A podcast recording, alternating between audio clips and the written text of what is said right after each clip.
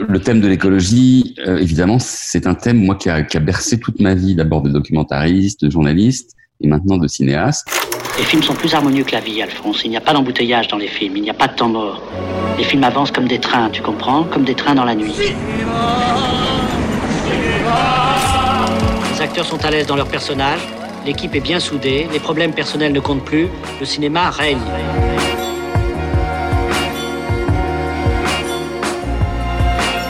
C'est aujourd'hui le sujet qui transcende nos sociétés. Récits catastrophes, fables pleines d'espoir, fresques qui dépeignent la beauté de la nature, comment raconter l'écologie? Quand on s'est posé la question, on s'est vite aperçu que l'écologie au cinéma revêt aussi différentes formes. Documentaires engagés, fresques de fiction ou films d'animation. Mais l'envie est toujours la même, réveiller les consciences. En partenariat avec la SCAM, la Société civile des auteurs multimédia, c'est Cinéma, le podcast des cinéastes de l'art.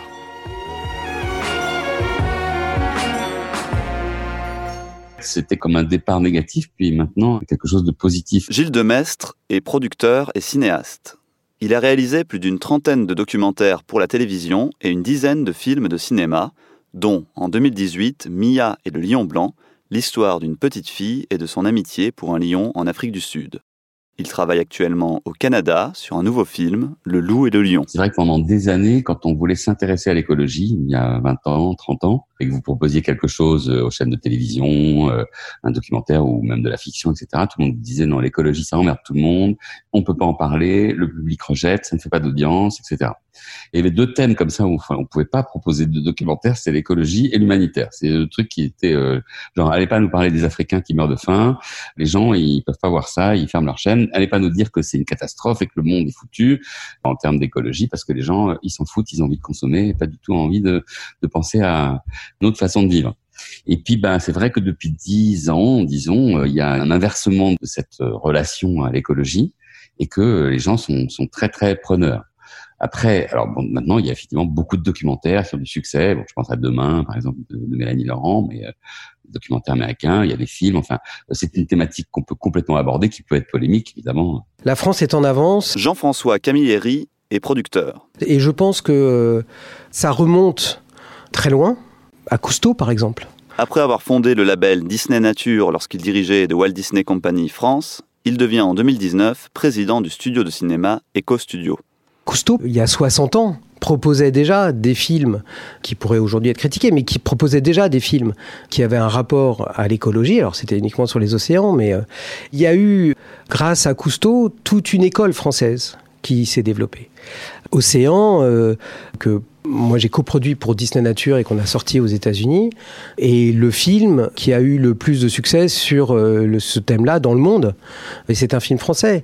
La Marche de l'Empereur reste aujourd'hui le plus gros documentaire animalier qui traite donc de la biodiversité au monde, et c'est un film français.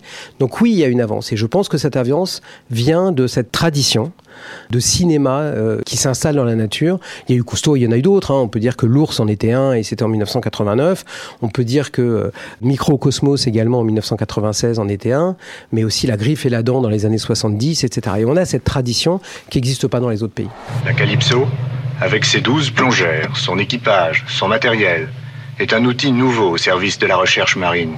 La beauté va sauver le monde parce que ce qui est important grâce à ces films-là, c'est de pouvoir apporter aux gens chez eux, dans leur fauteuil de cinéma, dans la salle de cinéma, la beauté d'endroits où ils ne pourront jamais aller parce que c'est trop loin, parce que c'est trop cher ou parce que c'est inaccessible. Et c'est à ça aussi que sert le cinéma. Si on compare avec par exemple le cinéma américain. Dominique Marchais est réalisateur. Après trois documentaires portant sur des questions d'écologie et d'agriculture, Le temps des grâces, La ligne de partage des eaux et Nul homme n'est une île, il prépare actuellement son premier long métrage de fiction. Trouve que le cinéma français s'intéresse assez peu à ces questions de environnementales, alors qu'elles sont très présentes en fait dans le cinéma américain, même dans le cinéma vraiment classique.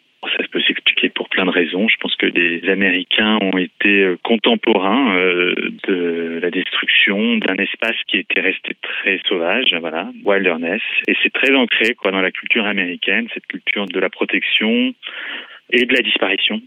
La création des parcs, c'est au 19e siècle, c'est John Muir. Nous, en France, on a commencé à penser à protéger des espaces euh, 60, je dirais. on n'est pas dans la même culture quoi par rapport à la question de l'environnement. Bon, aujourd'hui, beaucoup de choses changent dans la société française, mais je trouve que le cinéma est à la traîne, très clairement. Euh, des fictions qui marchent aujourd'hui, qui plaisent beaucoup. On ne parle pas d'écologie. Enfin, il me semble, sauf erreur de ma part. Alors peut-être maintenant, on voit de plus en plus de choses autour de l'agriculture. Cinéma français un peu euh, un peu l'autruche quoi par rapport à, ces grandes questions euh, climatiques et puis la question de la biodiversité en fait hein, dont on parle pas assez. En fait on parle de plus en plus de la question climatique mais euh, la biodiversité pas beaucoup alors que si on pense au cinéma américain euh, des films de Nicolas Ray euh, la, la, forêt interdite par exemple même des westerns la destruction des bisons tout ça c'est quelque chose qui est, qui est très récurrent dans le cinéma américain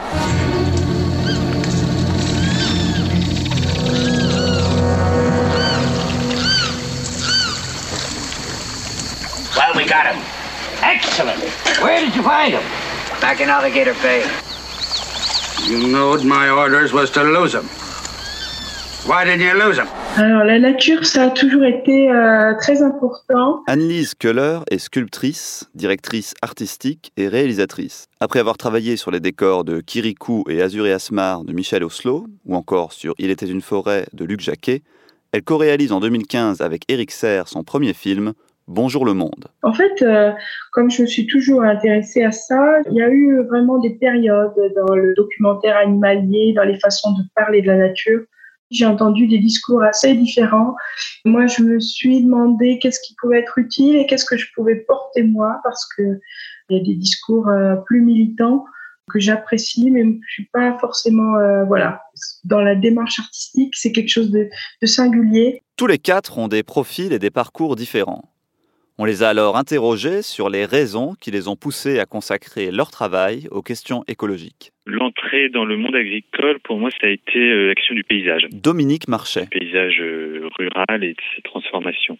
Le point de départ du Temps des Grâces, donc mon, mon premier long métrage, c'était ça, d'essayer de comprendre euh, quels étaient les processus à l'œuvre derrière cette transformation du paysage rural. Et là, ça m'a amené après à rentrer dans des questions liées à l'agriculture, des questions agronomiques, des questions euh, commerciales, euh, politiques. J'avais surtout envie de transmettre euh, quelque chose que je trouve vraiment important. Anne-Lise Keller. C'est l'émotion, la joie que ça peut apporter, l'intérêt de connaître l'animal, pas parce que euh, on doit être gentil, pas pour une question morale, pas pour une question utilitaire. Se dire ça ne sert à rien, la nature, l'animal, mais si je m'intéresse pas à ça, je loupe un truc fondamental qui pourrait me rendre plus heureux. C'est l'envie de, de, faire bonjour le monde, c'est que les gens en sortant, ils aient envie d'aller dans la nature et de regarder tout et de dire bonjour le monde eux aussi. C'est vraiment ça. Hein. C'est bien sûr qu'il y a une intention de protection, mais euh, chez la façon de, de, faire de la politique, il y a, il y a plusieurs façons. Moi, j'ai besoin de la faire de façon euh, très personnelle, pas sur un discours euh, qu'on m'aura donné. Ouais. Voilà, je dis pas que je suis un militant, pas du tout. Gilles Demestre. Je le fais parce que d'abord, je le fais pour mes enfants à moi. Après, si ça s'élargit à plus de gens, bah c'est génial. Voilà, moi, c'est très égoïste. Voilà. C'est vraiment ma manière de parler à, à ceux que j'aime. Mais voilà, c'est les histoires que j'ai envie de conter à mes enfants. Moi, je sais pas forcément leur, leur écrire une histoire, ou peut-être que je saurais pas bien leur parler euh, du monde comme ça directement à table. On le fait évidemment, mais ça serait peut-être pas aussi fort que voilà, de, de, travailler sur Mia. Euh, on a passé cinq ans sur ce film, puisqu'on a tourné trois ans. Euh, les enfants, euh, plusieurs sont nés pendant le pendant tout ce travail-là. Ils ont été sur le tournage, ils ont vu les animaux, ils étaient au milieu de l'Afrique du Sud. Ils ont, les plus grands, on, leur a lu, Prune, ma femme, leur a lu au fur et à mesure le, scénario. Ils ont vu tous les rushs. Enfin bon, voilà, ils participent à ça. Rien que ça, c'est miraculeux de pouvoir vivre ça avec eux. Donc voilà, ça c'est un peu la base qui fait qu'après, bon, bah ça, si ça s'élargit, c'est bien. Mais je pense que peut-être que la, voilà, cette sincérité ou cette authenticité de ce qu'on fait, on n'est pas en train d'essayer de fabriquer quelque chose qui est dans l'air du temps, mais de juste euh, vivre ça. Euh, peut-être que effectivement, ça touche d'autres gens. Déjà une quelque chose d'assez égoïste qui est, à moi en tant que réalisateur, en tant qu'auteur, j'ai envie de faire ces, ces choses-là parce que ça me ça m'amuse de les faire, ça me plaît, ça me, voilà. Et puis après, effectivement, dans un deuxième temps, les gens, bah forcément si moi je suis heureux de les faire, il y a forcément des gens qui vont être pas tout le monde, mais des gens qui vont être heureux de le voir. Et puis il y a aussi quelque chose qui est très important, c'est une ambition internationale aussi. C'est-à-dire moi je fais mes films en anglais. Bon bah Mia il s'est vendu dans tous les pays du monde, il n'y a pas un pays qu'il a pas acheté. Il a fait des très gros succès dans plein de pays. Et donc c'est aussi très intéressant. Enfin, pour moi, ça, ça me touche beaucoup de me dire que un petit Colombien, un petit Chinois, ou un petit Sud-Africain, ou un petit Suédois euh, vont vibrer enfin bon, voilà, vont être touchés par les mêmes choses. Et au fond, ce sont des données humaines, pas du tout euh, françaises, euh, tout ça. Ça fait 35 ans que je fais ça, que je me balade, que je raconte des histoires de partout dans le monde et que moi aussi filmer des paysages, être dans des pays, rencontrer des gens, même les insérer dans les films.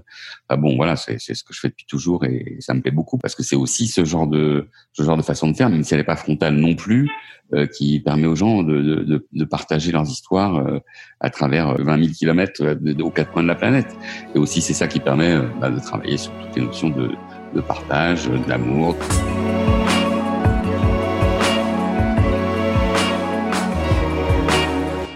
Un film d'impact, c'est un film fort sur un sujet fort, mais qui, encore une fois, doit être suivi derrière d'un accompagnement du spectateur s'il en a envie, pour lui-même créer de l'impact. Pour Jean-François Camilleri, avec qui Gilles Demestre travaille régulièrement, sensibiliser les publics est essentiel, mais le cinéma doit aller encore plus loin. C'est justement au producteur d'impact de faire en sorte que le film soit suivi des faits. Donc, c'est toute une campagne qui doit être faite au-delà du film pour euh, créer la notoriété autour des ONG, travailler avec les institutions, travailler avec les ministères, travailler avec les écoles, pour que euh, ces films soient vus par le plus grand nombre, mais aussi, encore une fois, une fois qu'on l'a vu, qu'on puisse savoir exactement quoi faire si on a envie de faire quelque chose. Eco Studio a comme objectif d'utiliser les contenus pour inspirer le changement, pour inciter le public à l'action. Ça peut être du doc, mais ça peut être de la fiction, ça peut être du long métrage, mais comme je le disais, ça peut être de la série. Et euh, que ces contenus ne soient pas une fin en soi, mais le point de départ de quelque chose. Et il est aussi important de faire un très très bon contenu sur un sujet, en passant par de l'histoire, par un une nouvelle forme de récit, que de travailler avec le public qui a vu ces films-là. Pourquoi? Parce que on peut voir quelque chose qui nous interpelle, mais ne pas forcément avoir les clés, une fois qu'on quitte la salle de cinéma, pour agir, si on a envie d'agir. L'objectif d'Eco Studio, c'est de donner les clés au public qui en a envie pour aller encore plus loin. Et aller encore plus loin, ça peut être pour donner du temps, pour donner des idées, éventuellement donner de l'argent, euh, mais ça peut être aussi euh, faire du lobbying grâce au film auprès des députés, auprès des ministres, et pas uniquement en France, dans tous les pays où, on pourrait sortir nos films, et faire en sorte que le cinéma puisse changer le monde. En fait, le film est là pour sensibiliser. Et une fois qu'on a sensibilisé le public, encore une fois pour le pourcentage existant de gens qui auront vu le film et qui auront envie d'aller plus loin, leur donner les clés, les aider dans leur démarche post cinéma. La beauté va sauver le monde parce que ce qui est important grâce à ces films-là, c'est de pouvoir apporter aux gens chez eux, dans leur fauteuil de cinéma, dans la salle de cinéma, la beauté d'endroits où ils ne pourront jamais aller parce que c'est trop loin, parce que c'est trop cher ou parce que c'est inaccessible. Et c'est à ça aussi que sert le cinéma, c'est à vous raconter euh, des histoires ou à vous montrer des lieux ou euh, des situations qui permettent de voyager. Pour parler d'écologie, quelle forme artistique et narrative choisir? Prise de vue réelle ou animation Documentaire ou fiction? Ce que j'aime, moi, chaque fois que je fais un projet artistique, Anne-Lise Keller, c'est de, de changer ma vision des choses. C'est vraiment quelque chose que, que j'aime faire. Le papier mâché, c'est une longue histoire. C'est comme ça que j'ai commencé à, à, faire mes premières sculptures animalières. J'ai trouvé ça génial parce que euh, il y a une plasticité euh, du matériau qui est incroyable. Quand je faisais des vols d'oiseaux, il n'y a aucune limite à, l'envie de fabriquer quoi que ce soit, du tout petit, du très grand. C'est complètement plastique. Et puis j'ai aimé cette présence de l'écriture sur les, les premiers matériaux que j'ai utilisés. J'utilisais des journaux dans mes sculptures, je le fais aussi parce que cette euh, vision qu'on a du monde, elle est quand même façonnée par tout ce qu'on lit, par notre condition humaine. Et c'est euh, vraiment une façon d'être euh, clair avec le spectateur. On, ne montre pas euh, la vraie vie des animaux, on montre ce qu'on en a compris avec le plus d'honnêteté possible. Il y a quelque chose de concret qui est intéressant aussi dans le fait que ce soit de la sculpture et je pense que le spectateur puisse sentir qu'il pourrait toucher les marionnettes Il y a un côté comme ça qui est qui est pas désincarné comme peut l'être des fois la, la 3D où ça a l'air de, sortir de nulle part. Non, là, c'est des objets qui ont été façonnés par des humains. Et il y a vraiment une, trace de la main, quelque chose de très simple, mais qui marche toujours, qui fait l'art, c'est toujours ça. C'est toujours façonner quelque chose avec ses mains.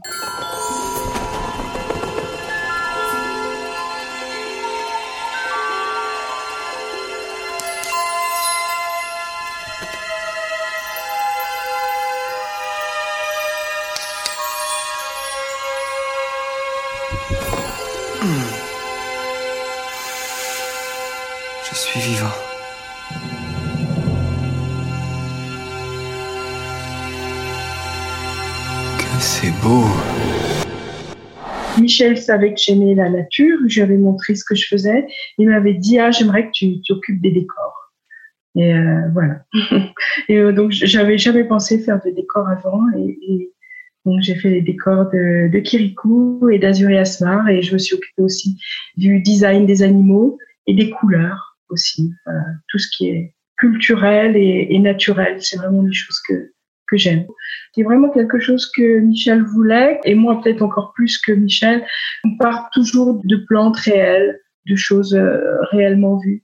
Mais après, le photoréalisme, c'est pas très intéressant parce qu'on fait pas du documentaire, on est en train de raconter une histoire, on exprime quelque chose. Donc il faut être juste dans ce qu'on exprime, dans ce qu'on raconte. On raconte une vraie histoire à quelqu'un, on y met l'émotion, ce qu'un artiste porte, par la façon dont on le rend, dont on le donne au, spectateur. Pour ça, le photoréalisme est plutôt une gêne qu'une aide quand on veut faire passer un discours, une, une conviction à un spectateur qu'on fabrique. Le mieux perçu, le mieux compris. C'est magique. J'aimerais bien savoir d'où je viens et qui je suis. Apprends à connaître le monde. Tu sauras qui tu es. Luc Jacquet. C'était une très belle rencontre aussi, très différente de Michel et qui m'a énormément plu parce que Luc savait très bien euh, ce qu'il ne voulait pas et qu'il savait très bien exprimer ce vers quoi il, avait envie d'aller. Et en même temps, comme il dessinait pas, il fallait le faire. Et donc, euh, avec euh, Eric Sèvres, qui, qui co-réalise aussi Bonjour le Monde, on a travaillé ensemble sur trouver une esthétique qui puisse représenter ces plantes qui poussent dans le film de Luc, qui était alors un film avec des images mais incroyablement belles.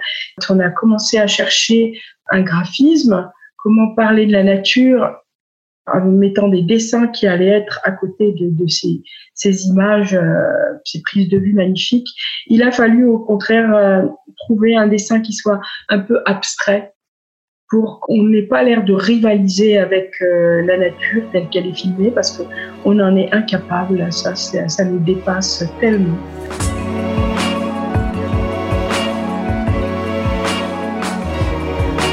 Je dirais que le cinéma s'imposé. Dominique Marchais. Parce que les questions dont je parle sont des questions vraiment spatiales. C'était bien plus commode pour moi de d'articuler euh, des discours à des plans de paysages si j'avais dû faire un livre, il aurait fallu que je décrive ou que je fasse des photographies. C'était le cinéma, ça me semblait euh, le moyen presque le plus le plus logique et le plus économique en termes d'efficacité euh, narrative pour parler de ça. C'est la tâche euh, à laquelle je, je m'attelle depuis déjà de longs mois. C'est-à-dire d'écrire une fiction qui parle de ça de comment euh, les enjeux de, de nature, euh, des questions environnementales maintenant pénètrent la, la, vie des gens, euh, leur intimité. Il n'y a pas de raison qu'on n'y arrive pas. Encore une fois, hein, il suffit de penser à tout un tas de, de films américains qui y arrivaient. je pense comme toujours, la question c'est d'accepter de ne pas tout dire, c'est faire des choix, c'est faire, c'est faire passer des questions techniques euh, dans les trajectoires des personnages, c'est faire confiance à la trajectoire des personnages, à travers des trajectoires de personnages qui vont de la ville à la campagne, qui comparent, enfin, qui expérimentent euh, les, des problèmes d'urbain euh, et des problèmes de ruralité. Encore une fois, les Américains n'ont pas peur d'intégrer dans leur récit des objets techniques comme la construction d'un grand barrage, euh, la question de l'adduction d'eau euh, à Los Angeles ou, la disparition de la biodiversité dans la forêt en Floride. Dans une fiction, c'est pas évident de savoir quel est le sujet premier. C'est bien ça l'art de la fiction. Qu'est-ce qui, qu'est-ce qui, qu'est-ce qui domine? Qu'est-ce qui est mineur et majeur dans une fiction? Si vous prenez un Ford, effectivement, il y a des trajectoires de personnages. Si c'est bien fait, tout est sur le même plan. C'est-à-dire à la fois les, des enjeux de société et des trajectoires individuelles de personnages. Le, le cinéma, Jean-François Camilleri, doit être un moyen, et l'a toujours été, pour ouvrir les yeux au public sur certains sujets et pour euh, faire évoluer la société. Moi, je pars du principe que tout combat mérite un film. Et qu'à partir du moment où il existe un combat, on peut écrire un film, soit un film documentaire, soit un film de fiction, quel que soit le format, sur ce sujet-là. Et ça aidera beaucoup plus à faire passer le message que euh, d'autres moyens de le faire passer. Et euh, quelquefois, euh, plus qu'un interview, plus qu'un livre, plus qu'un un homme politique qui va essayer de, de présenter quelque chose, plus qu'une manifestation, parce que un film c'est fort et puis un film, alors c'est pas intemporel, ça reste c'est mon style, c'est mon, c'est mon émotion artistique, c'est ma façon de aussi ce, ce, mélange de fiction et de documentaire parce que ça aussi c'est quelque chose qui est important pour moi. C'est un peu ma, ma marque de fabrique. Gilles Demestre. Après, moi, ça m'a amusé parce que j'ai toujours besoin de ça. Bon, c'est ce qui me fait vibrer en tant que, réalisateur, d'avoir des surprises dans ce que je filme. Je, suis incapable de tout prévoir à l'avance, de me dire que sur un plateau tout doit être prêt quand on arrive et on n'a plus qu'à tourner ce qu'on a dit. Moi, j'aime bien euh, finalement me laisser vraiment des sources de cassage de gueule ou de bonnes surprises. C'est souvent cassage de gueule euh, et parfois c'est surprise merveilleuse euh, de me dire que bah voilà il y a un lion là, il y a une petite fille. Bon c'est un exemple parce que c'est le dernier, mais aujourd'hui il y a un loup et un lion, on les met ensemble, ils sont devenus frères contre toute attente. Enfin moi je savais, mais voilà on a fait grandir un bébé lion et un bébé loup ensemble ça fait un an et demi. Le lion est énorme. Maintenant, le loup est adulte. Ben, ils jouent, ils se font des câlins, ils se font des lèches. Euh, ils sont frères, ils peuvent pas vivre l'un sans l'autre. Mais voilà, ils vont arriver devant la caméra et je ne sais pas ce qu'ils vont faire. Il y a un scénario, évidemment. On a, on a, toute une histoire à raconter, mais moi, je suis accroché à mon combo et je regarde ça et, et je me dis peut-être que ça va, il va se passer un truc. Et souvent, il se passe un truc et c'est une image unique qu'on n'aurait jamais imaginée. Il y a deux jours, on a, il y avait l'actrice dans l'eau d'un lac. Ils doivent traverser un lac à la fin du film. C'est une scène un peu dramatique. Il y a le loup et, et cette jeune femme qui, a, qui est l'héroïne du film. L'imprénateur, la, personne qui s'occupe des animaux, il voulait pas les mettre ensemble parce qu'il dit un loup avec une femme dans, un lac, c'est dangereux s'il vient dessus, qu'il la griffe, etc. Finalement, on l'a fait et on les a éloignés, mais le loup est venu vers elle. Il a nagé vers elle et lui a fait un bisou dans l'eau. Et après, il a nager. Donc ce truc-là, on aurait voulu l'imaginer, le préparer, euh, se dire qu'il faut absolument qu'on le fasse, etc. Bon, ben, on l'aurait jamais fait, évidemment. Donc voilà, c'est ces miracles-là euh, que moi, je, je cherche.